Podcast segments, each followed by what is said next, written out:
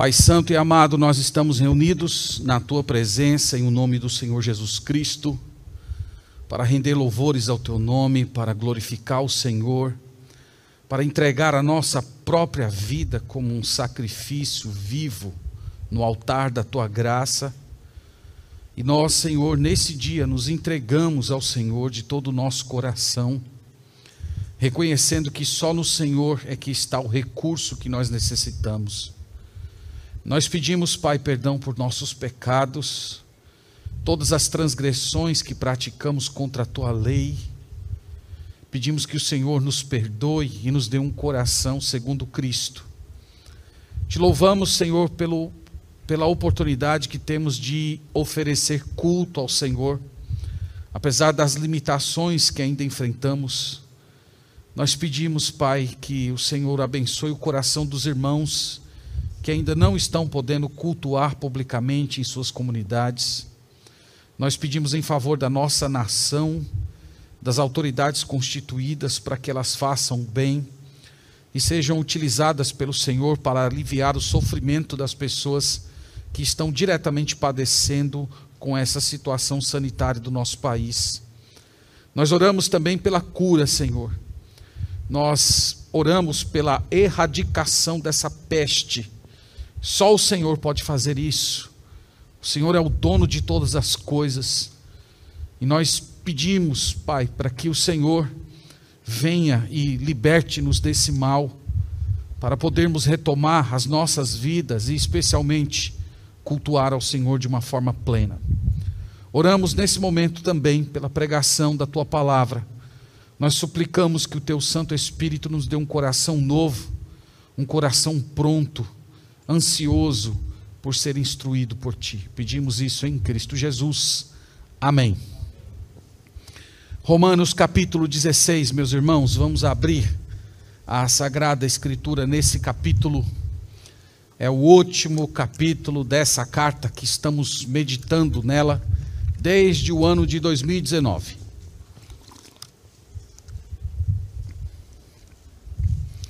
Romanos capítulo 16, nossa leitura será o verso 1 e o verso 2. Irmãos, no, no, capítulo 16 da carta de Paulo aos Romanos, ele começa a se despedir da igreja, saudando pessoas pelo nome, dando as suas últimas exortações, e fechando esse capítulo com aquilo que se chama de uma doxologia, ou seja, uma palavra de louvor a Deus.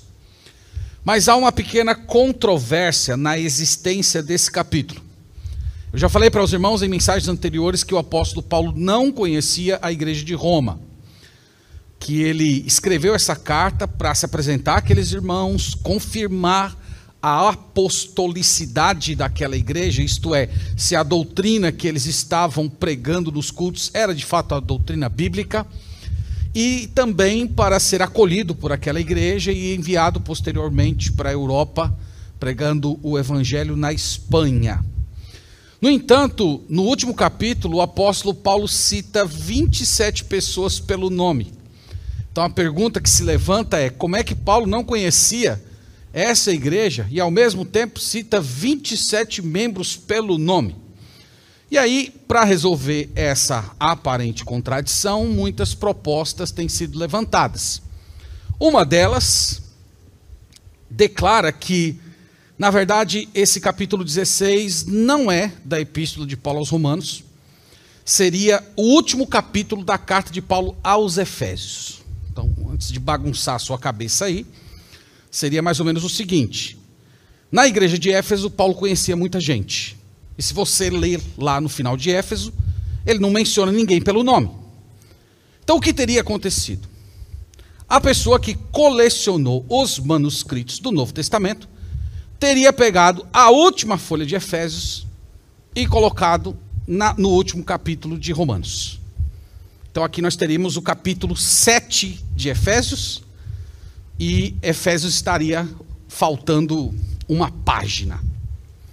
Bom, isso aí é para vocês verem que tem muito teólogo bocó nesse mundo, né, que fica perdendo tempo com coisa que não tem sentido nenhum. Isso parece coisa de adolescente, né? Que você entrega uns papéis aí, os adolescentes, às vezes meio desligados, né? Não, não são todos vocês, não, viu, meus filhos? Mas alguns são meio desligados e perdem folhas, essas coisas todas. A verdade, irmãos, é que o, o, o, o é, é, essa teoria ela parte do pressuposto que a coleção dos manuscritos do Novo Testamento teria sido feita por uma só pessoa. Isso não é verdade. Nós temos mais de 5 mil manuscritos do Novo Testamento. E em todos eles, Romanos possui 16 capítulos e Efésios possui 6 capítulos. Então isso não, não explica essa, essa questão. Nós precisamos lembrar, irmãos, que o apóstolo Paulo conhecia muita gente. Nós falamos em mensagens anteriores que ele ficou durante 15 anos viajando ao redor do Mediterrâneo, pregando o evangelho, fundando igrejas considerando que Roma era a capital do império, então havia um fluxo muito grande de pessoas para aquela cidade. Muita gente que Paulo evangelizou, conheceu, se converteu com ele, provavelmente pode ter migrado para a, a igreja e por essa razão ele conhecia tanta gente ali. Mas de todas as pessoas mencionadas nominalmente por Paulo aqui no capítulo 16, uma delas aliás, era a única pessoa dessas que não estava em Roma. Eu estou falando de Febe, que é mencionada aqui no capítulo 16, verso 1 e 2. Então, de toda a lista de pessoas que temos aqui, ela era a única que não estava em Roma, que estava em Corinto, especificamente numa igreja na região de Sencreia. E nós vamos falar sobre ela hoje eu, eu intitulei essa mensagem de A Patrona de Paulo, e vocês vão entender por que eu, eu entendo que essa mulher ocupou essa posição na vida do apóstolo. Vamos ler os dois primeiros versos do capítulo 16, sempre dependendo absolutamente do Espírito Santo para compreender a Sagrada Escritura. Então, leamos com fé os primeiros versos do capítulo 16.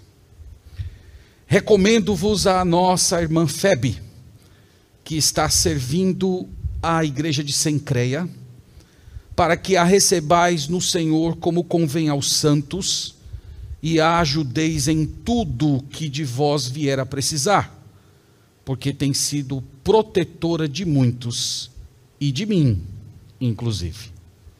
Amém. Amém. Uma curiosidade, irmãos, a respeito de Febe é que provavelmente ela teria sido a portadora dessa carta. Então, a, a, as evidências, primeiro é que no próprio texto vocês percebem que o modo como Paulo fala dela dá a entender que ela não estava em Roma no momento que a carta chegou, mas que ela estaria chegando em Roma ao mesmo tempo em que a carta estava chegando. Então é junto com a carta, Febe estaria chegando e Paulo está dando a recomendação dela. Nessa época, irmãos, era muito comum uma pessoa desconhecida, quando chegava numa, numa igreja ou numa cidade, numa região, ela trazer uma carta de recomendação de alguém conhecido. Por isso, Paulo começou: recomendo-vos a nossa, a vossa irmã Febe. Ela era de Sencreia, diz aqui o texto. Sencreia ficava numa região da cidade de Corinto, e era nesse local que o apóstolo Paulo estava passando o inverno quando escreveu aos Romanos.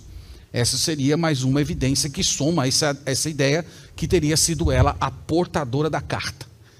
Então, se isso está correto, irmãos, pense numa responsabilidade.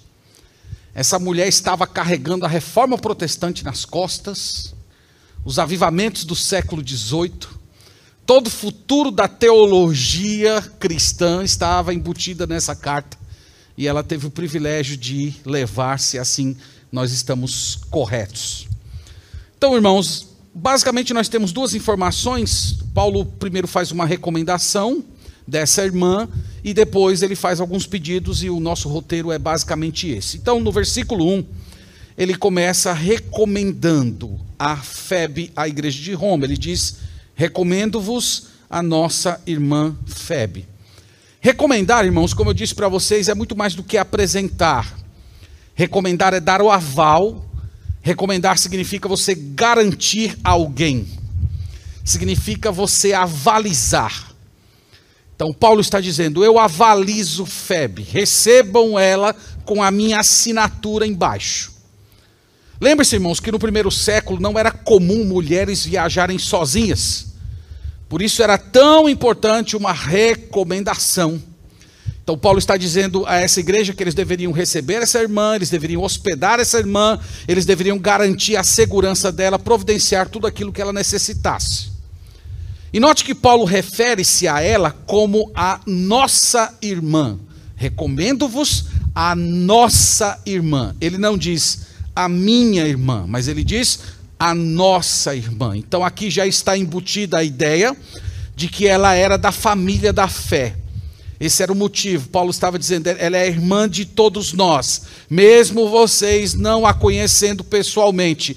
Ela é a nossa irmã. Escrevendo lá a Timóteo, na primeira carta, no capítulo 5, verso 1 e 2, Paulo diz que os homens deveriam tratar as mulheres mais velhas como sendo as suas irmãs, as mulheres da sua idade como sendo as suas irmãs, e as mulheres mais novas como sendo as suas filhas. E Paulo está seguindo aqui esse padrão. Eles deveriam ter um cuidado familiar com Febe. Mas ele também declara que ela era uma serva na igreja. Isso está na segunda parte do verso 1. Ele diz: Eu recomendo-vos a, no a, nossa irmã Febe, que está servindo na igreja de Sencreia. E aqui há uma ampla discussão em torno dessa palavra serva. A palavra aqui é a palavra diácono. Então, se fosse para fazer uma tradução bem literal, Paulo estaria dizendo assim: Recomendo-vos a vossa irmã Febe, que é diácono na igreja de Sencreia. No entanto, a Almeida é, corrigida, a atualizada, que é a que nós usamos aqui na igreja, a NVI, elas traduziram que está servindo, que serve. Já se você tem aí a nova Almeida ou a linguagem de hoje, ela traduziu por diaconiza. Febre que é diaconiza. Isso gera um, uma leve uma leve dificuldade na, nas igrejas mais tradicionais, históricas, que defendem que o ofício do diaconato foi entregue por Deus exclusivamente aos homens. Então, essa é uma tensão que tem nessa parte do versículo. Como é que a gente resolve isso aqui? Não é tão difícil. Primeiro, irmãos, é que a palavra diácono ela aparece pelo menos dez vezes no Novo Testamento e em quase todas as ocorrências ela é traduzida no seu sentido comum, isto é, servir, aquele que serve, aquele que ajuda. Apenas quatro ocorrências dessas dez, o termo é utilizado para se referir a um oficial da igreja, que é que recebe a autoridade da igreja, que é empossado pela igreja, que seria o diácono. Então, Filipenses capítulo 1, versículo 1, Paulo disse lá: Eu escrevo essa carta aos, às igrejas de Filipos, mais os seus presbíteros e diáconos. Então veja que ele fala a igreja, e dentre a igreja ele distingue presbíteros e diáconos. É, em 1 Timóteo capítulo 3, essa palavra também a, a, aparece para se referir ao ofício diaconal, falando das características de uma pessoa que postula ocupar o diaconato. Mas no restante das outras passagens, o, é o uso comum, servir. Então nós poderíamos dizer, irmãos, que em certo sentido, todos nós somos chamados a diaconizar. Diaconizar é você servir, é você doar, é você cuidar, é você ajudar. No entanto, algumas pessoas foram chamadas por Deus exclusivamente para o diaconato. E o diaconato é um ofício. O diaconato é um cargo formal da igreja local que envolve autoridade, uma pessoa que recebe poder delegado pela comunidade. E no Novo Testamento ele funciona ao lado do pastor. Está lá Filipenses 1:1, quando Paulo disse: Eu escrevo à igreja e aos presbíteros e diáconos. Um outro ponto que merece ser considerado é que o modo como Paulo usa a palavra diácono no contexto imediato aqui de Romanos reforça a ideia que ele não está falando do ofício, mas ele está falando simplesmente do ato de servir. O que eu queria dizer para os irmãos que Toda vez que a gente encontra uma passagem, uma palavra um pouco complicada dentro de um certo texto que o significado, a interpretação é um pouco obscura, o que nós fazemos? Nós sondamos no contexto imediato se há alguma ocorrência da mesma palavra e como ela é utilizada pelo autor. Então, por exemplo, em Romanos capítulo 13, versículo 4. Olhe comigo aí, por gentileza.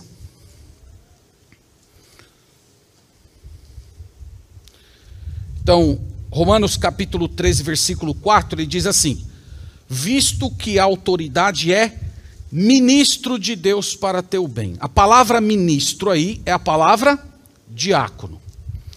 Então, quando ele chama as autoridades de diácono, é evidente que ele não está falando do ofício, ele está falando simplesmente que as autoridades servem a Deus, cumprem uma missão que foi delegada pelo Senhor. No capítulo 15, versículo 8, olha o que ele diz.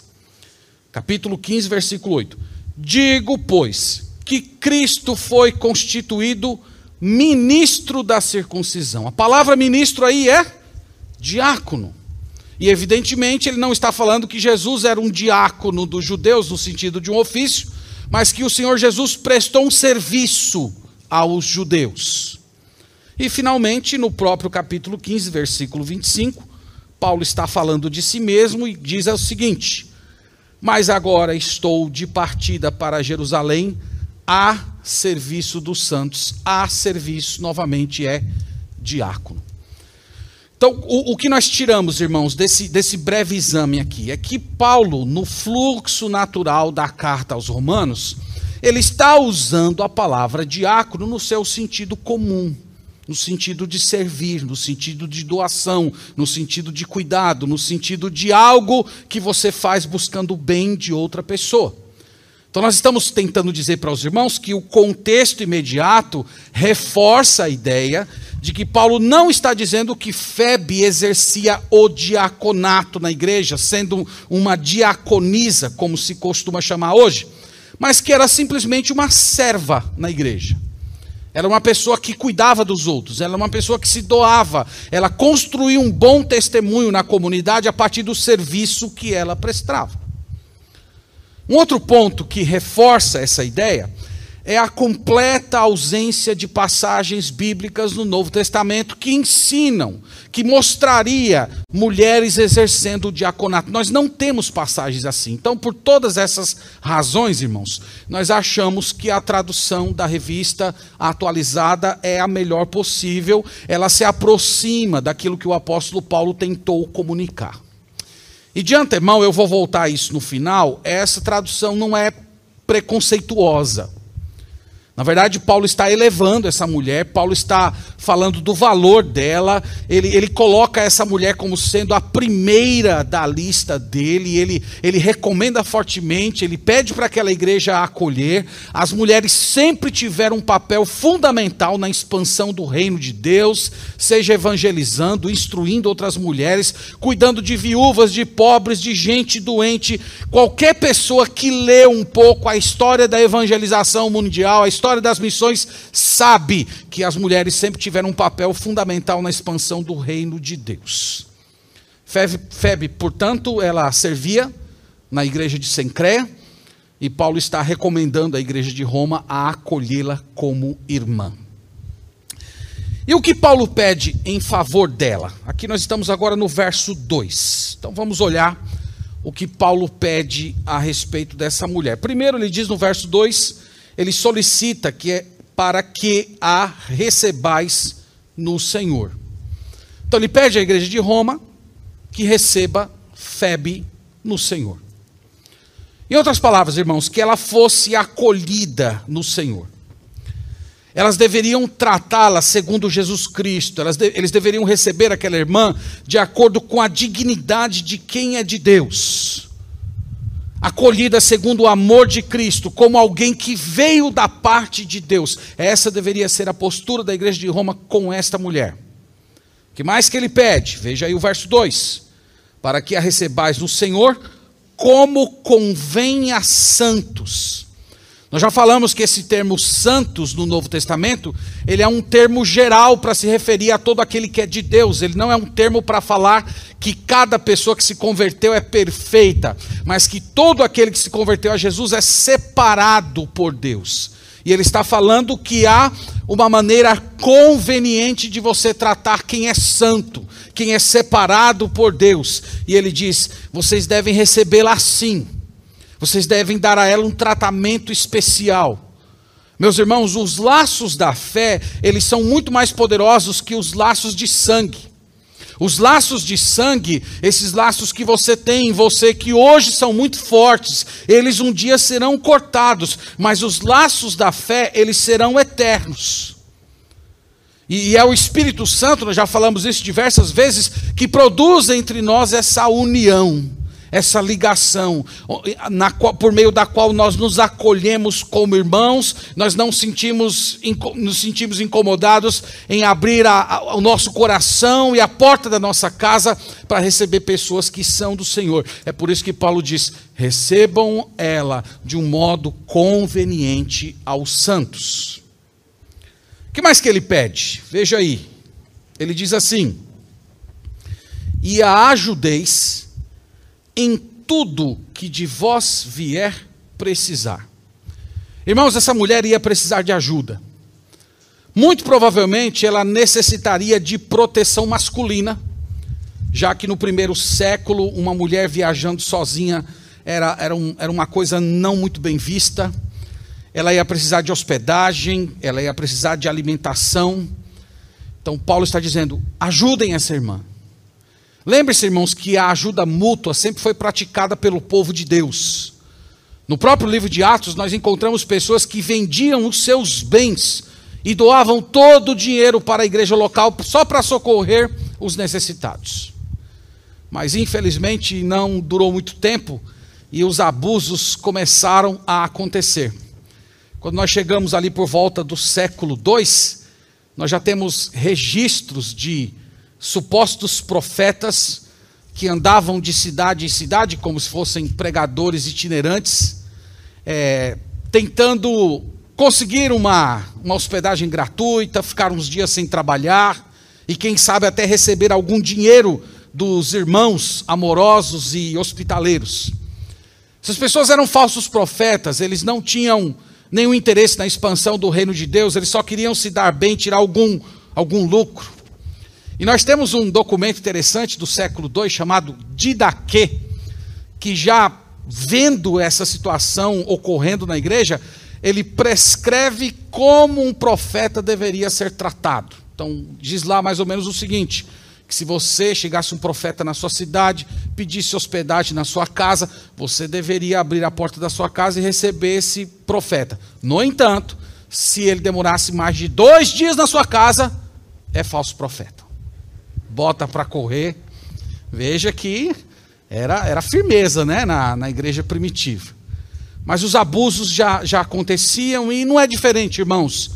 Nos nossos dias, é, conheço diversas igrejas, especialmente as igrejas mais interioranas, em que aparece lá um pregador, um profeta que ninguém conhece direito de onde veio, e essa pessoa entra fazendo estardalhaço na comunidade às vezes simplesmente para conseguir algum lucro de, de irmãos amorosos. Mas esse aqui não era o caso de Febe. Febe era o oposto disso. Olha o que Paulo diz a respeito dela. Final do verso 2 ele diz: Porque tem sido protetora de muitos, e de mim, inclusive. Essa palavra protetora é patrona. E foi daqui que eu tirei o título da nossa, da nossa mensagem. É, o, o termo patrona era utilizado no primeiro século, irmãos, para se referir a mulheres, normalmente viúvas, que tinham dinheiro e influência e usavam os seus recursos para ajudar outras pessoas. Essas eram as patronas. Então, essa é, era assim que Paulo via Febe. Febe se converteu, na igreja de Sencreia e ela se tornou patrona de muitos cristãos.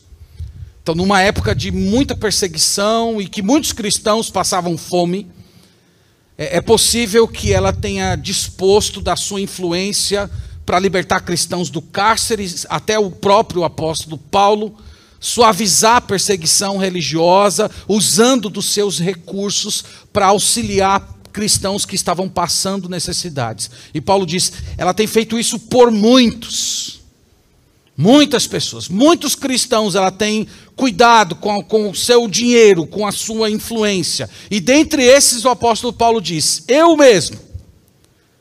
Então, Febe parece ter adotado o apóstolo Paulo, ajudando ele financeiramente, provavelmente protegendo-o por meio da sua influência, da, das perseguições que ele sofreu quando estava em Corinto que essa passagem aqui, irmãos, ensina para a gente? Acho que ficou muito claro, em primeiro lugar, que o trato de Paulo com Febe desmente a hermenêutica feminista, que acusa Paulo de ser machista, que acusa Paulo de ter trazido para a igreja as injustiças do patriarcado do primeiro século.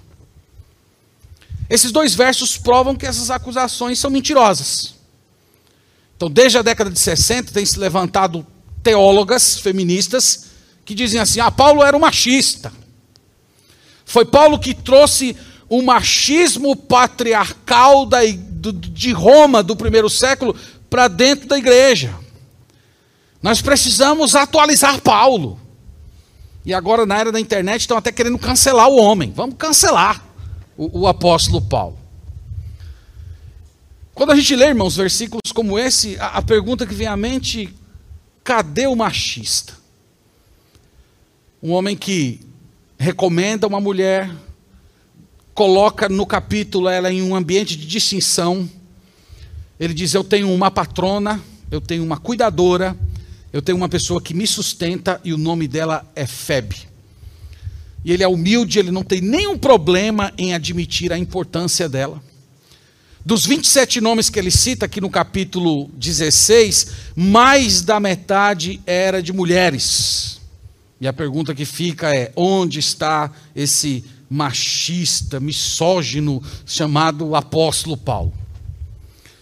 Desde a década de 60, irmãos, após a revolução sexual, surgiu a, te a teologia feminista, propondo ler a Bíblia com os olhos, com os olhos do feminismo para supostamente libertar as mulheres das injustiças.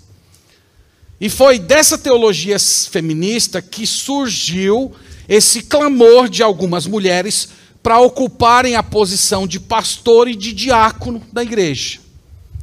Então essa essa essa necessidade não surgiu de um exame das escrituras, é importante dizer isso. Mas surgiu de um clamor de uma filosofia mundana caída que visa destruir a família. E algumas pessoas beberam disso e passaram a ler a Bíblia com esses olhos. E então resolveram lutar dentro da igreja para que se houvesse pastoras e diaconisas. E essas teólogas acusam o cristianismo de opressão, de, de impedir que as mulheres desenvolvam seu potencial, e a única sa saída, dizem elas, é enfraquecer, reinterpretar ou até banir da cultura o cristianismo histórico. E essas pessoas, irmãos, normalmente vivem de ressentimento, vivem de causar intrigas, achando que a melhor coisa que elas podem fazer pelos homens, para eles não serem machistas, é efeminá-los. E isso não passa de rebelião contra Deus. Essa, essa teologia ela tem procurado destruir o modo como Deus estruturou a sociedade, a família e também a igreja do Senhor. Isso é diferente. Essas, essas coisas, irmãos, essas, essas teorias, elas são diferentes do que a Bíblia diz. A Bíblia está repleta de referências a mulheres. Esse mesmo apóstolo Paulo, que elas chamam de machista, no capítulo 7, ele deu uma das declarações mais revolucionárias para a mulher no primeiro século. Paulo disse assim: o corpo do marido pertence à mulher. Isso, irmãos, é uma, é uma, é uma revolução social que vocês não têm, vocês não têm noção. Numa época em que a mulher era tratada como objeto, numa época que a mulher poderia ser divorciada por qualquer motivo, que o homem poderia espancar sua mulher, até matá-la, Paulo dizer: a mulher tem que ser tratada com dignidade, o corpo do marido pertence a ela. É isso que a Bíblia diz. Nós olhamos o, o papel das mulheres no ministério de Jesus, auxiliando Jesus, inclusive financeiramente, no ministério do apóstolo Paulo e ao longo dos séculos. E o fato, meus irmãos, é que, mesmo não exercendo o pastorado e o diaconato, as mulheres cristãs têm diaconizado, assumindo um papel de destaque na, na expansão da igreja. E os inimigos do cristianismo desejam destruir esse legado. Uma coisa, irmãos, que nós precisamos lembrar é que nós somos o povo do livro. Nós não seguimos a cultura. Nós não seguimos os modismos. Nós seguimos o que Deus manda. Então, nesse sentido, irmãs, vocês não precisam ser empoderadas. Vocês precisam ter poder do Espírito Santo. Esse é o poder que Deus preparou para vocês. E nós não temos nenhum problema com as mulheres. As mulheres não representam nenhum tipo de ameaça. Nós simplesmente seguimos ao que Deus diz. Se Deus dissesse claramente que a mulher deveria ser apostoliza, anciã, pastora, que deveria ter um altar aqui com a mulher, a gente ia fazer. Nós não temos problema. Nós somos o povo do livro. Que Deus manda a gente fazer, nós fazemos. E nós só não realizamos esse tipo de coisa porque, na sua sabedoria, Deus estruturou a igreja dessa maneira.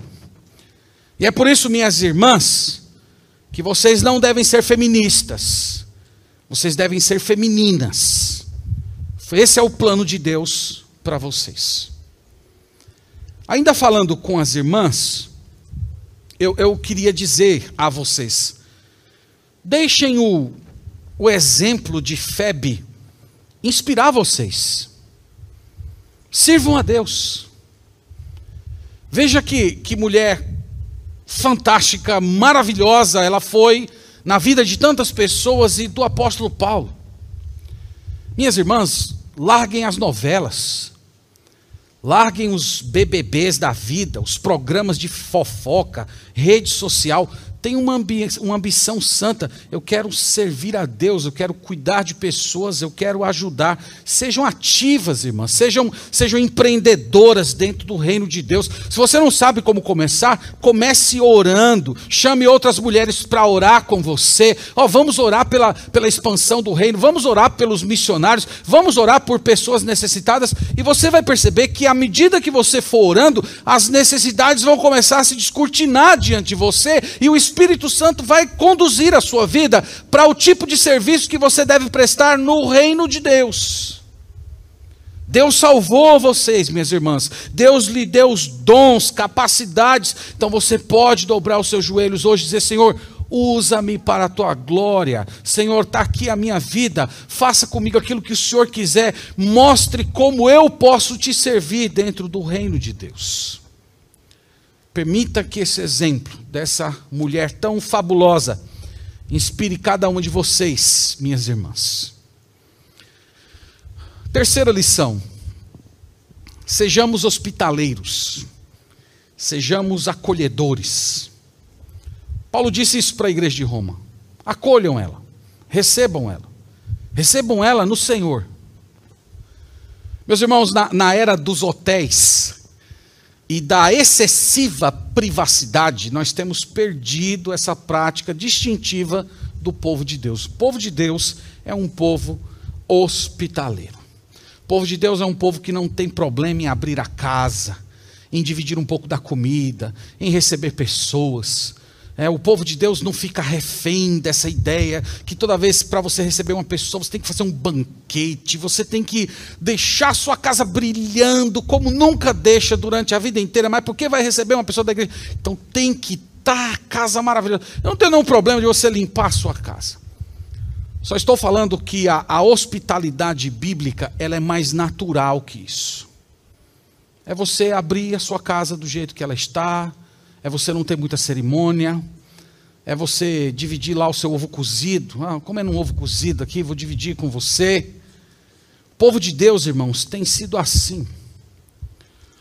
No reino de Deus há pessoas que precisam de ajuda, outros que necessitam de referência familiar, outras pessoas que necessitam de um conselho. Na igreja de Deus, irmãos, há pessoas que precisam ser protegidas. Vocês não têm noção. Há pessoas que estão em situação de aflição, que estão é, sendo expostas, há pessoas que estão sofrendo violência. E nós podemos ser usados por Deus para acolher, proteger pessoas.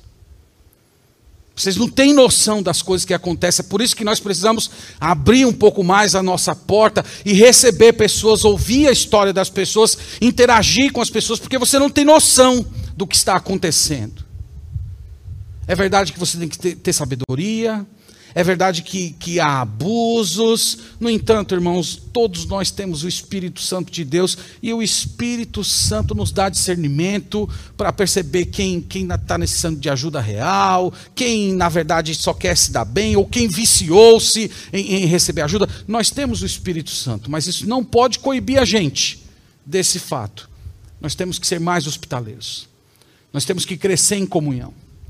Nós temos que abrir mais a porta da nossa casa. Nós temos que receber pessoas no Senhor, como convém a santos, do jeito que Paulo falou aqui, com a igreja de Roma. Nós precisamos retomar, nós precisamos reviver a hospitalidade cristã. Eu espero que Deus toque seu coração hoje e, e, essa palavra chegue ao seu coração e você saia um pouco da sua bolha, do seu individualismo, abrindo seu coração, abrindo a sua casa para acolher pessoas. E Deus vai utilizar a sua vida para abençoar pessoas que necessitam de proteção. E a, a última lição.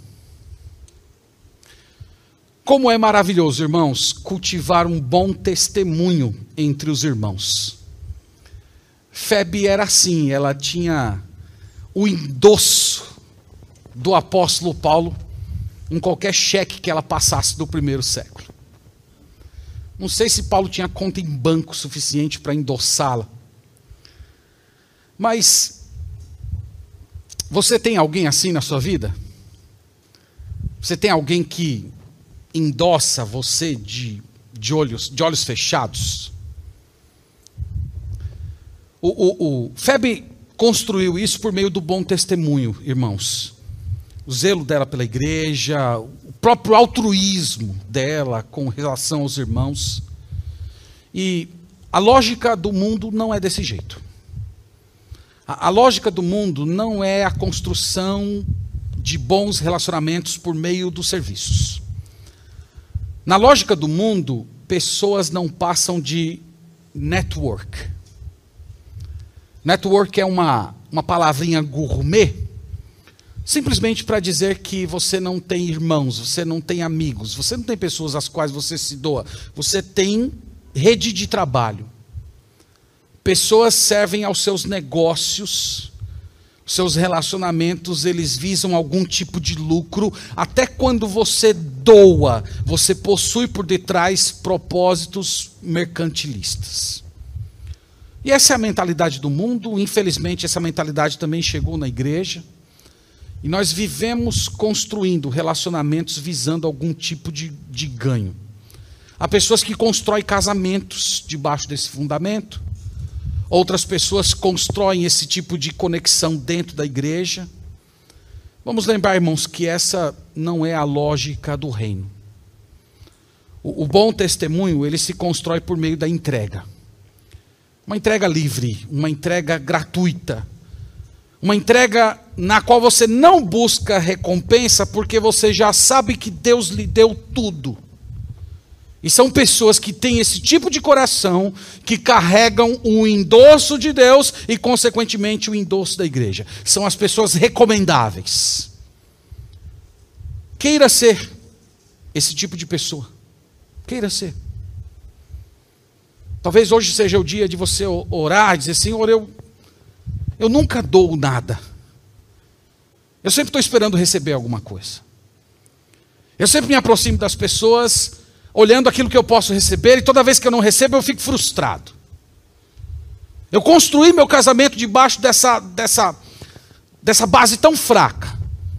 Eu sempre fico esperando que o meu cônjuge faça alguma coisa por mim. E toda vez que o meu cônjuge não faz, isso me causa frustração. Eu perco o meu dia, eu perco o meu chão.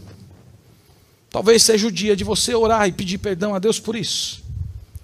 De você aprender com o altruísmo de Febe. Lembremos, meus irmãos, que o Senhor Jesus viveu assim. Ele disse: Eu não vim para ser servido, eu vim para servir e doar a minha vida em favor de muitos. O Senhor Jesus é o nosso patrono.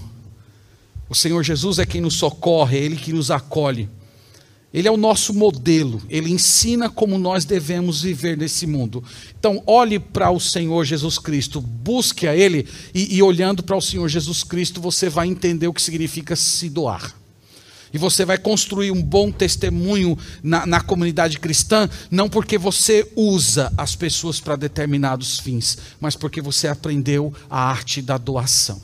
Que Deus abençoe, que você e eu sejamos esse tipo de pessoa, que Deus nos dê esse espírito servidor, essa, essa, esse ímpeto de diaconizar, de abrir o nosso coração, abrir a nossa vida, acolher pessoas, auxiliá-las patroná-las e o nome de Deus vai ser glorificado, pessoas serão abençoadas, pessoas serão retiradas de situação de risco. Meus irmãos, é maravilhoso quando Deus derrama sobre nós o seu espírito e enche o nosso coração de altruísmo. E que Deus opere por meio do Espírito Santo isso em nosso coração no dia de hoje, para a glória dele e para a beleza da igreja de Deus.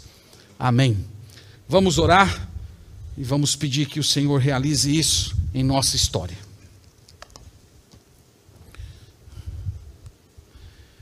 Te louvamos, Senhor, por esse dia, te agradecemos por tua palavra.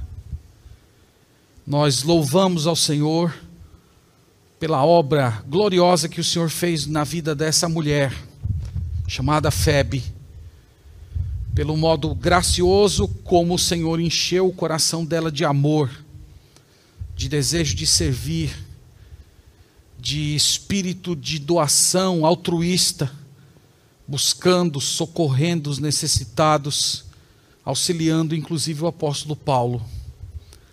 Nós te agradecemos pela bênção, pelo impacto que ela teve na sua comunidade.